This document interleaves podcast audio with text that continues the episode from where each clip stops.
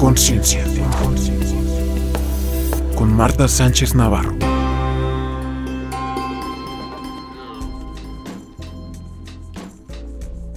Hola amigos, ¿cómo están? Qué emoción nosotros en nuestro podcast semanal. Feliz. Hemos tenido una respuesta maravillosa de esta saga de los hijos.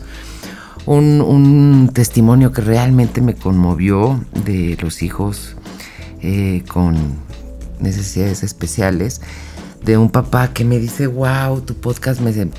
Ya sabía yo lo afortunado que era, pero pues tu podcast me acabó de, de ayudar a entender, ¿no? Lo, lo maravilloso que es poder vivir esta experiencia. Y pues justamente eso es lo que hace la, la, información, amigos, y me encanta trabajar en ella por lo mismo. La información lo que hace es que nos abre la mente, nos abre un panorama mucho más amplio. Y pues con una educación que teníamos culpígena y con miedo, etcétera, siempre había un interesante punto de vista que nos hacía dudar y sentirnos mal. Y justamente mi intención con los podcasts, con los cursos, con los lives, es ayudarte a que recuerdes quién eres y de dónde vienes. Que recordemos que esto pues es un sueño o es un juego como tú lo quieras ver y que es temporal, que no es la primera vez que pasamos por aquí, que lo que somos somos espíritus viviendo una experiencia humana y que cada vez que regresamos a, esta, a este juego, a este sueño, es para aprender algo nuevo, una lección y después un examen, ¿no? Y pues varían, varían entre que si tengo hijos, si no puedo tener hijos, si tengo hijos adoptivos, si los tengo con capacidad, con situaciones diferentes, etc. Y salir de esta apariencia de víctima o porque a mí y tal, y ver que toda experiencia, toda situación siempre tiene un lado positivo. Claro que siempre tiene un lado negativo. Y habíamos sido educados a clavarnos en la negatividad y justamente lo que estamos aprendiendo ahora y de verdad estoy muy contenta, muy emocionada por tus testimonios, por tus comentarios, por ver que realmente estamos creciendo juntos y eso a mí me hace muy feliz. En esta ocasión pues es nuestro episodio número 16 y vamos a hablar de el impacto emocional de la jubilación. Qué cosa, ¿no? Hemos hablado en otras ocasiones como pues ya en las universidades de Estados Unidos una de las materias más cotizadas son felicidad. Imagínate tú. O sea, con algo que nacemos, que es intrínseco nuestro, así parte de nuestra naturaleza y que en el ¿qué diría yo? En la domesticación, en la programación, vamos perdiendo nuestra alegría natural. Y justamente la etapa al final de nuestra época laboral, pues es la jubilación. Y como su nombre lo indica, tendría que ser de júbilo. Pero ¿qué pasa? Vamos a analizar esto desde la raíz. Mucha gente, eh, si no es que el 80% según las estadísticas, no hace lo que le gusta. O sea, no trabaja en aquello que le apasiona. La mayoría estudió algo y trabaja en algo más. Ojo, eh, no estamos criticando ni juzgando, simplemente son hechos. Y a lo mejor estudié algo para complacer a mi familia y luego me voy a lo que a mí realmente me gusta. Pero pues con esta estadística de que el 80% o más no están en vocación, pues justamente yo he escuchado a mucha gente decir, no, bueno, es que ya me faltan dos años, pero así como si fuera un maratón y además debajo del agua, ¿no? Aguantando la respiración, de que ya voy a llegar a la meta. Entonces, bueno, si es algo tan esperado y además he contribuido a la empresa, al trabajo durante tanto tiempo, pues este es el premio, este es el postre que te vas a jubilar. Y viene justamente de la palabra júbilo. ¿Y qué sucede?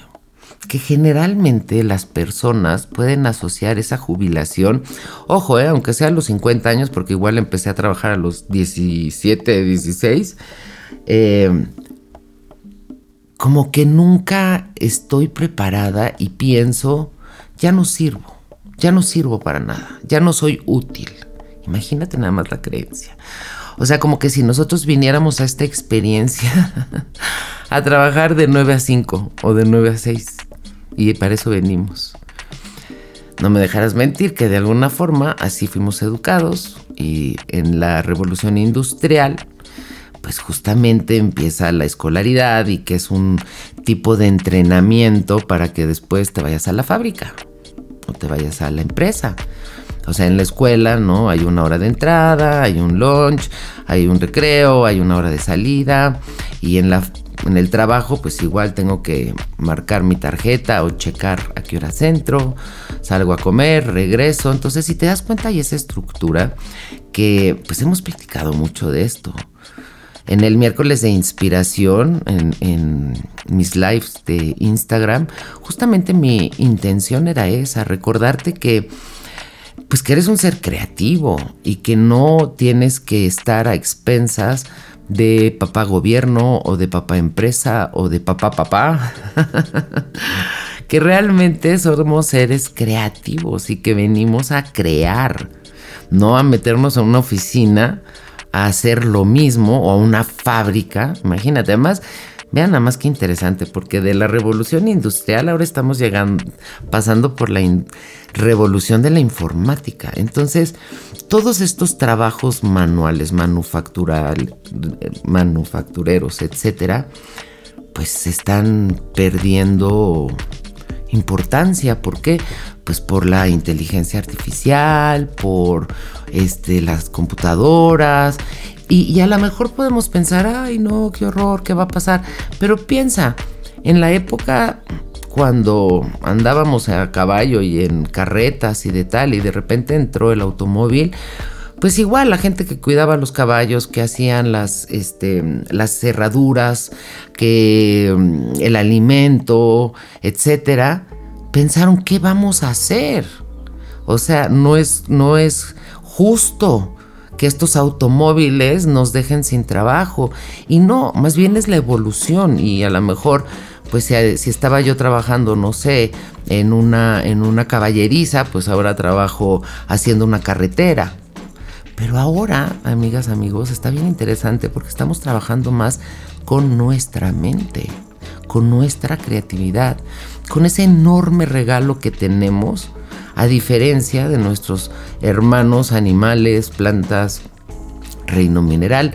Tenemos una conciencia autorreflexiva. Todos los demás reinos también tienen una conciencia, obvio. ¿Ok? Las aves saben hacia dónde volar y cuándo. El amanecer sabe cuándo salir y luego el, el atardecer, el anochecer. O sea, todo tiene una conciencia. Pero nosotros humanos tenemos una conciencia autorreflexiva. Y pues me imagino que el plan era que fuéramos creativos, que hiciéramos diferentes cosas, que disfrutáramos, que nos regocijáramos en nuestra creación. ¿Y qué sucedió en el camino? Pues que se inventaron estos trabajos, se inventaron estas rutinas y caímos en esa forma de vivir.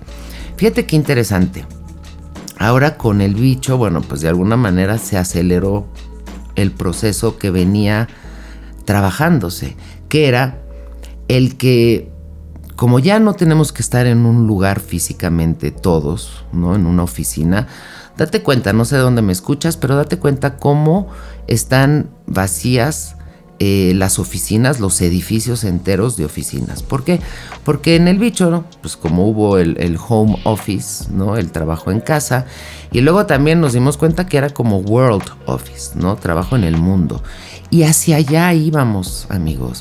Íbamos hacia, mira, tú trabajas este, de ingeniero de sistemas, ok, puedes vivir en Hawái y seguir trabajando tú este, haces, em, no sé, administración, pues puedes trabajar en cualquier lugar del mundo y hacerlo. Yo, Marta, tú das cursos en línea, ok, haces lives, puedes irte a cualquier lugar del mundo para hacerlos. O sea, yo podría hacerlos desde Tepoztlán, que es un lugar hermosísimo en México, desde Mérida, o podría salir de mi país, me podría ir a Hawái, me podría ir a Brasil, me podría ir a donde mi corazón me llevara y seguir trabajando. Imagínate qué maravilla, íbamos hacia allá.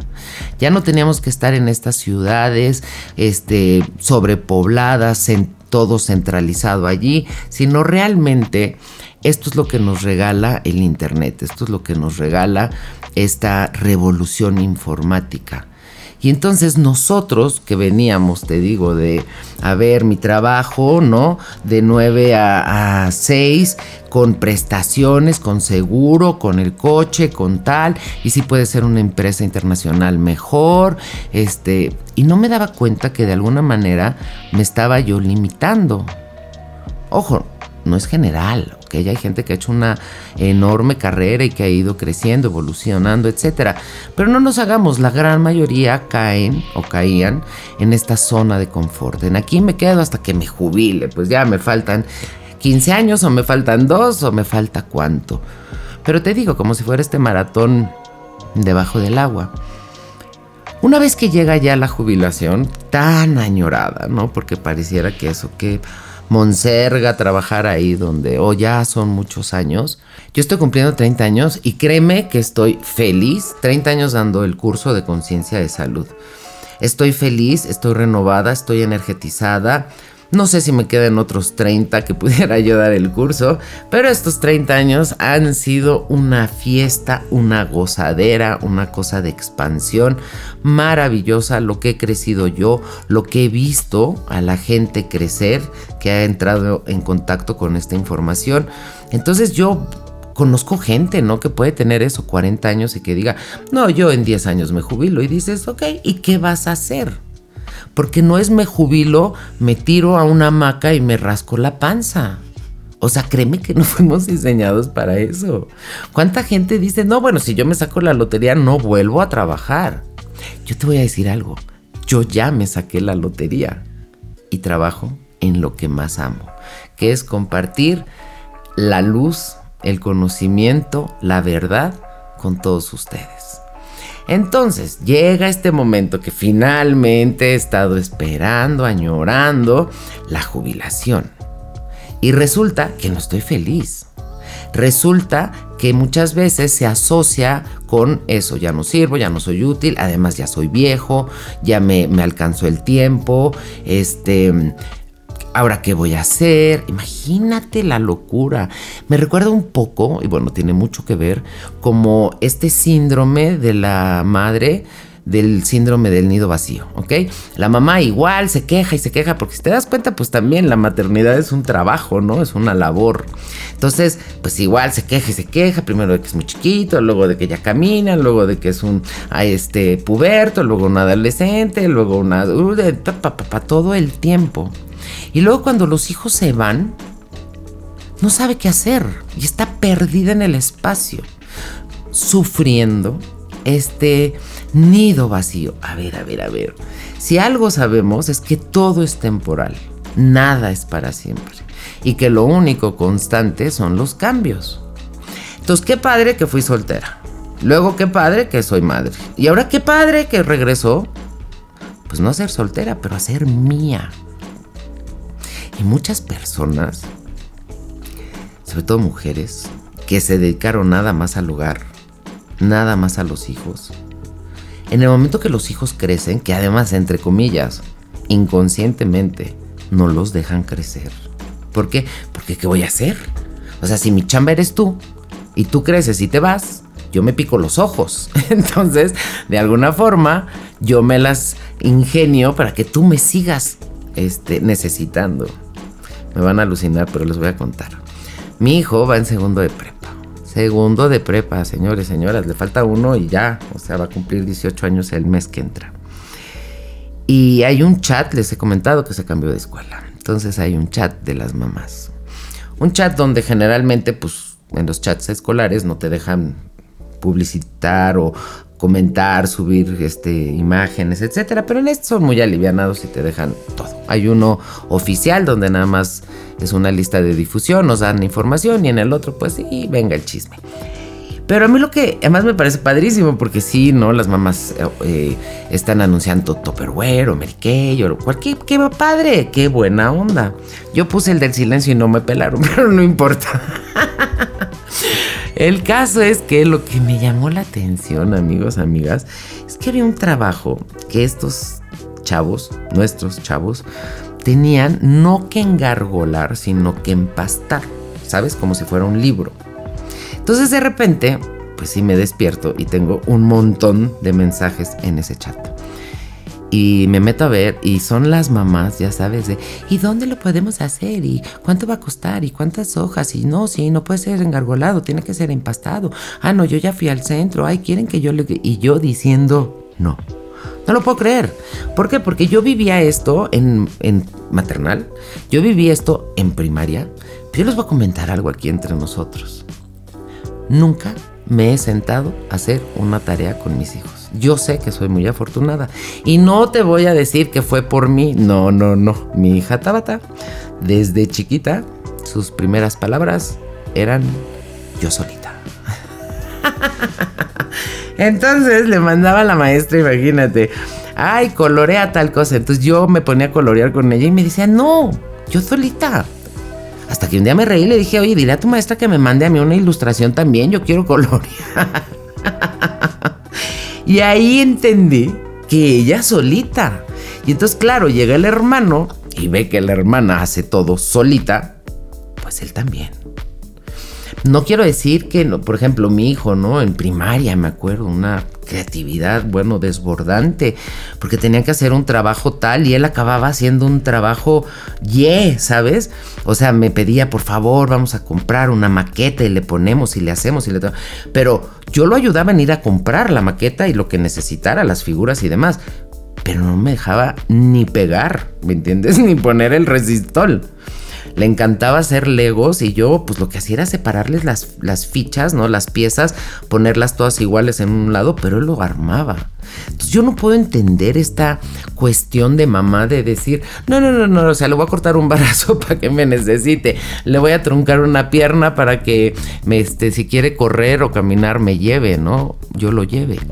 Yo sé que suena de broma, pero mamás, neta, no nos damos cuenta y podíamos estar haciendo eso. Y si no, pues para prueba un botón. Tu hijo tiene 25, 28, 30, 35, 40 y ahí está metido en tu casa. ¿Qué carambas hace allí? Entonces, regresando a la jubilación, pues resulta que finalmente, ¿no? Ya tengo 50, 60, los que tenga, me jubilo.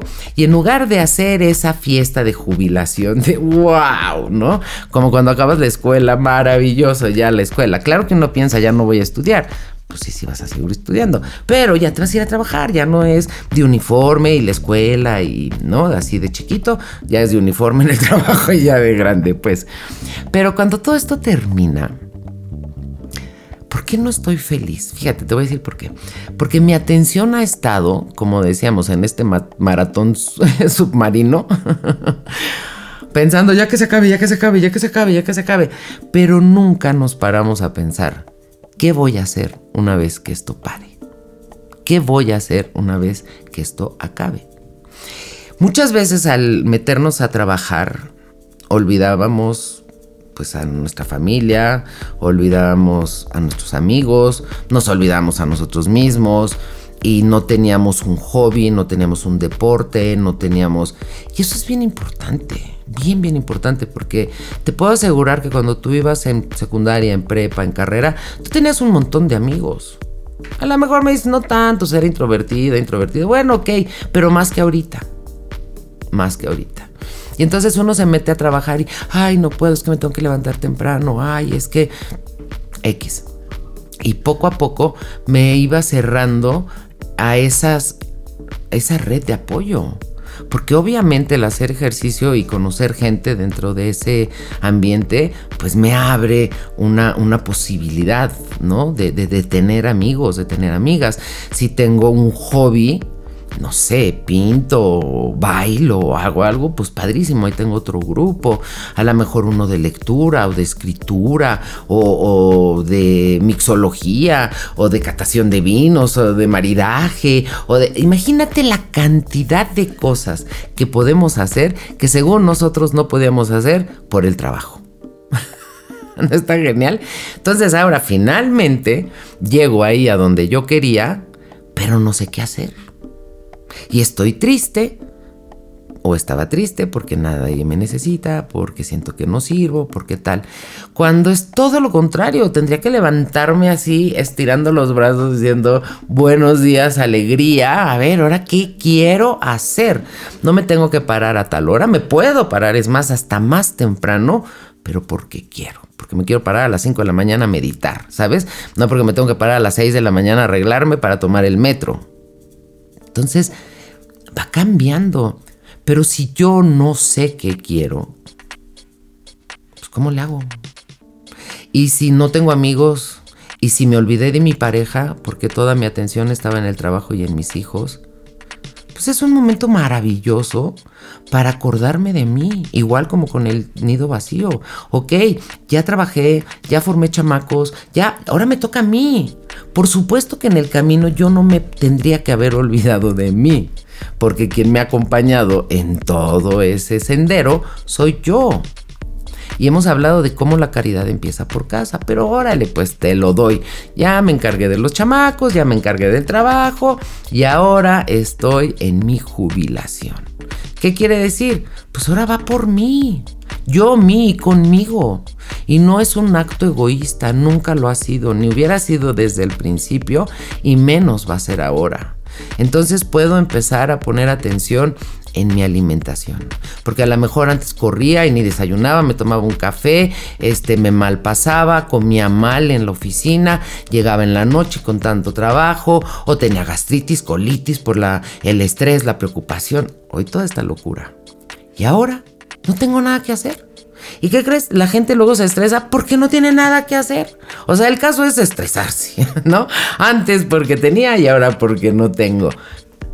Caramba, ¿qué tomaría que si sé que eso va a llegar, pues yo voy trabajando hacia allá. No nada más en meter mis papeles o cumplir mis horas o mis días de, para que me jubile, sino de ahí en adelante que voy a hacer. Y si te das cuenta, la gente no piensa, no pensábamos.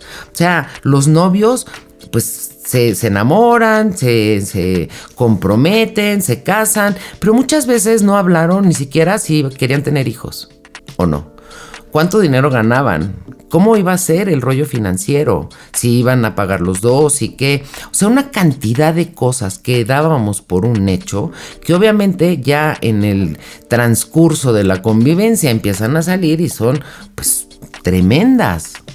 Entonces, lo mismo, si yo sé que va a pasar, o sea, si yo sé que va a llegar eh, mi menopausia, me preparo para ella. O sea, leo. Si yo me quiero embarazar, pues me preparo para el embarazo. Leo, me informo, pero correctamente, no esta. Yo me acuerdo cuando estaba embarazada, hay un libro que se llama ¿Qué esperar cuando estás esperando? Buenísimo, pero yo nomás leía las dos primeras páginas de cada trimestre, porque todo lo demás era lo horrible que te podía pasar y yo pues cancelado, cancelado. Yo nomás quería ver en qué etapa iba, qué eh, órganos estaban formando, etcétera, etcétera, ¿no? Entonces, pues planear, ok, en un año me voy a jubilar, empiezo a buscar el hobby, el deporte, a mis cuates. ¿Cuánta gente hay que se va a grupos, te digo, de danzón? y además agarran un segundo aire maravilloso. Ya ves a la abuela acá con su tacón, con su falda, ¿no? Entubada, entallada, peinadita, pintadita, divina, yendo a ver a sus cuates del, del danzón. Ve, hasta me enchino al decirlo. ¿Por qué? Porque así me veo. Así me veo yo. Yo la neta no me veo jubilada, pero sí me veo en ese ¿cómo decirte? Que quizás el trabajo no sea así tan y que, y que me dé más tiempo para otras cosas, aunque Yo siempre he dicho que si no diera clases me gustaría remodelar casas. Entonces a lo mejor, no sé, a los 70 me pongo a remodelar casas y resulta que soy súper buena y me divierto mucho y las casas que remodelo, la gente que las compra es muy feliz en ella porque son muy bonitas y muy funcionales. O sea, esto no acaba hasta que acaba. Y como te digo, la jubilación es un tiempo para, ahora voy yo. Ahora el dinero o lo que tengo, porque también eso, amigas, amigos, no quiere decir ya dejé de trabajar, ya me voy a, conformar con la pensión que tenga. A ver, a ver, a ver. Tienes dos manitas, tienes dos piernitas, tienes una cabeza, un corazón y mucha vida por delante. ¿Qué pasa? Que si nos estamos jubilando a los 60, ponle, que creo que es como el promedio, y vivimos 90, ¿qué carambas vas a hacer los siguientes 30 años? Está cañón, ¿no? Entonces, gente que dice, pues es que, ¿qué hago? Pues no sé. ¿Te gusta hacer pasteles? Haz pasteles y véndelos. ¿Te gusta hacer moñitos para el pelo? Pues haz moñitos y véndelos. Y ahora con el internet, pues es una maravilla porque no nada más en mi colonia, sino los puedo vender a nivel mundial. Entonces, claro, esto quiere decir que mi mente se abra y que, fíjate, mucha gente que yo he visto que se sienta a esperar la muerte. Está feo, ¿no? Está impactante. Porque pues eso, imagínate que alguien se siente a los 60 y a la flaca se le ocurra llegar a 30 años después. ¿Qué haces con 30 años? Sea, cuántas enfermedades, cuántas tribulaciones, cuántos problemas, cuántas crisis se puede inventar uno. Es un montón. Pero ¿qué crees? ¿Cuántas maravillas puede hacer uno en esos 30 años? Hacer lo que según yo no podía hacer por mis hijos, por el trabajo, por lo que fuera, viajar, em, enseñar, porque oye, pues eres una enciclopedia andante, tienes un montón de información, tienes un montón de experiencia, compártela. Viajar es una cosa maravillosa. Este poder ver cómo viven las personas del otro lado del mundo y darme cuenta que mi manera de pensar o mi manera de vestir o mi manera de lo que sea, de comer, pues no es la única que estos hermanos viven del otro lado y que igual que yo, pues están haciendo lo mejor que pueden. Y me abre mi mente y me voy mucho más rico de esta experiencia. ¿Qué tomaría para que cuando esta época de jubilación llega, ah, pues yo empiece a trabajar en mi espiritualidad? Porque además de que dejo de trabajar, pues como que tengo más pasado que futuro. Y no quiero ser negativa. Pero si una persona tiene 60, 70, pues cariño, efectivamente, el, el trascender puede estar más cerca. Aunque sabemos que puede estar en el vientre de la madre a los 5 años del niño, a los 15, de la, a la edad que sea, no sabemos. Lo único seguro es que nos vamos a ir, no sabemos cómo ni cuándo.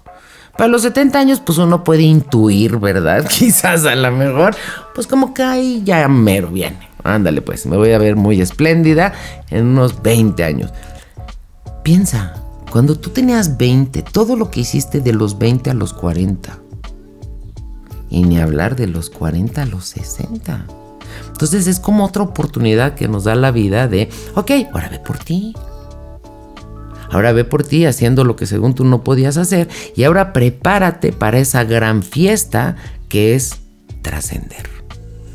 Deja tus cosas bien arregladas. Deja tu familia bien organizada. Deja todo lo que es importante para ti resuelto. O sea, ve dejando como soltando estas cargas en el camino porque evidentemente pues nos vamos a ir. Y si tienes dinero, si tienes bienes, si tienes... Disfrútalos, querido, querida, porque son tuyos. Tú los hiciste. Y tus hijos, tus nietos, oye, les diste la vida. Con eso tienen, ya de ahí en adelante ellos se encargan. ¿Cuánta gente, no? Acá de su jubilación dándole a su, a su niño de, de 45 años porque no le alcanza para pagar la renta o para comprar pañales para su bebé. Óigame, no. Es bien importante que nuestros hijos nos quieran mucho, pero que no nos necesiten nada. Entonces, ¿qué tomaría para que yo empiece a ver que a lo mejor me faltan 10 o me faltan 5 o me faltan 2, pero que finalmente, qué rico, no voy a tener una responsabilidad, no voy a tener un horario, no voy a tener nada que me limite. Claro que nunca lo tuve. ¿Ok? Pero en mi mente estaba, ok, ahí sí tenía que ir de tal hora y de hacer tal cosa, obedecer al jefe o entregar tales este, resultados, presión, presión, que sientan la presión. Ok, ya no hay presión. Imagínate qué maravilla. Y entonces la persona dice, ¿y ahora qué hago? Pues por eso. Escribe tres cosas que te gustarían eh, investigar, ¿no? Profundizar. Eh, amigos que te gustaría recuperar, lugares donde te gustaría ir. Y sabes qué también, que es un poco como cuando empezó el bicho, planea tu día, ten horarios. ¿Qué pasó con cuando empezó lo del bicho? Pues mucha gente en la depresión no se bañaba, no se levantaba, ya para qué, nadie me quiere, mejor me como un gusanito. No, yo se los dije, a mí el live de las el aperitivo me ayudó muchísimo porque era diario de lunes a domingo, entonces yo me tenía pues no me tenía, pero yo me bañaba porque yo quería estar linda para ustedes. Yo me arreglaba, o sea, yo no perdí, ¿sabes? Como esa estructura o esa disciplina. Yo había gente que efectivamente dos, tres días y no se bañaba. Oye, pues dale uno más y ya es depresión. Entonces sí depende de nosotros, sí está en mi acción, en mi voluntad, ver esto de la jubilación como un vaso medio lleno en lugar de un vaso medio vacío. Y como te digo, te repito, es un tiempo maravilloso para que yo empiece a trabajar en mí.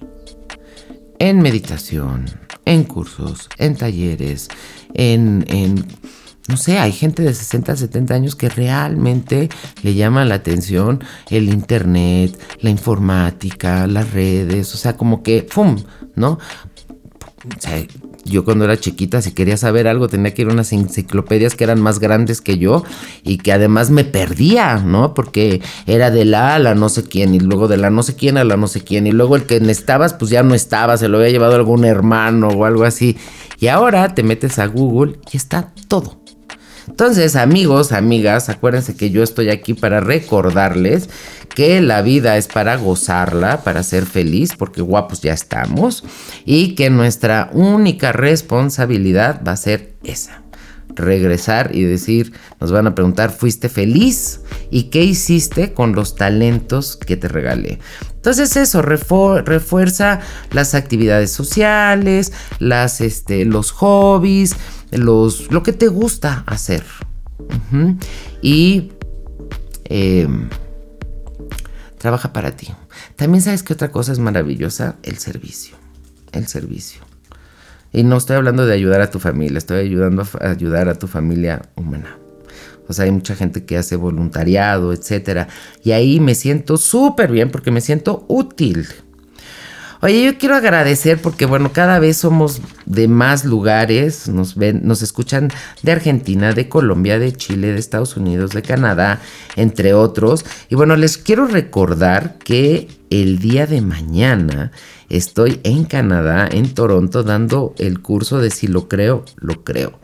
Si tú estás escuchando en este momento y estás por ahí, pues no es casual, vente.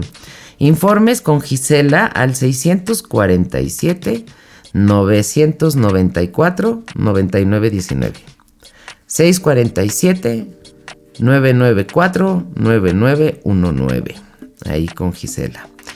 Este y también recordarles, estoy de fiesta porque viene mi celebración justamente, mi jubilación, no, mi júbilo de que cumplo 30 años, amigos, amigas, se dicen fácil, es un montón de tiempo, haciendo aquello que tanto disfruto, que es dar el curso de conciencia de salud.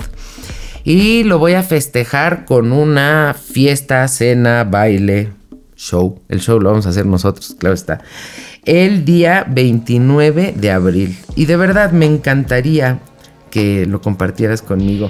Yo sé que, bueno, si estás en otro país es difícil, pero si estás en México, si estás en Estados Unidos, si estás aquí, mucha gente de Estados Unidos viene y pues he significado algo en tu vida, te ha ayudado a hacer un cambio, algo ha sucedido. Me encantaría poder compartir esta fiesta contigo, que vinieras y que celebráramos juntos. Si quieres eh, informes y para adquirir los boletos, al 55 69 86 26 23. Va a haber una cena riquísima, baile con música en vivo, porque ya saben que me encanta el bailoteo, y una rifa con regalos maravillosos. Pero sobre todo, va a haber mucha gente que igual que tú, vibra en la misma sintonía y lo que quiere es despertar su conciencia. Así es que amigos, amigas, ojalá y nos veamos el 29 ya en una semana. Ay, qué más es posible, qué maravilla. Y pues que los que están en Canadá se vengan porque de verdad esta información cambia vidas. Te mando un beso muy grande, un abrazo muy apretado y celebro junto contigo tu jubilación. Estoy segura que lo vas a percibir de una manera diferente y que esta información te va a ayudar a que no te tome de sorpresa y más bien estés esperando con ese, con ese júbilo porque tienes todavía mucho que hacer. Que Dios te bendiga y nos escuchamos en la próxima. Gracias.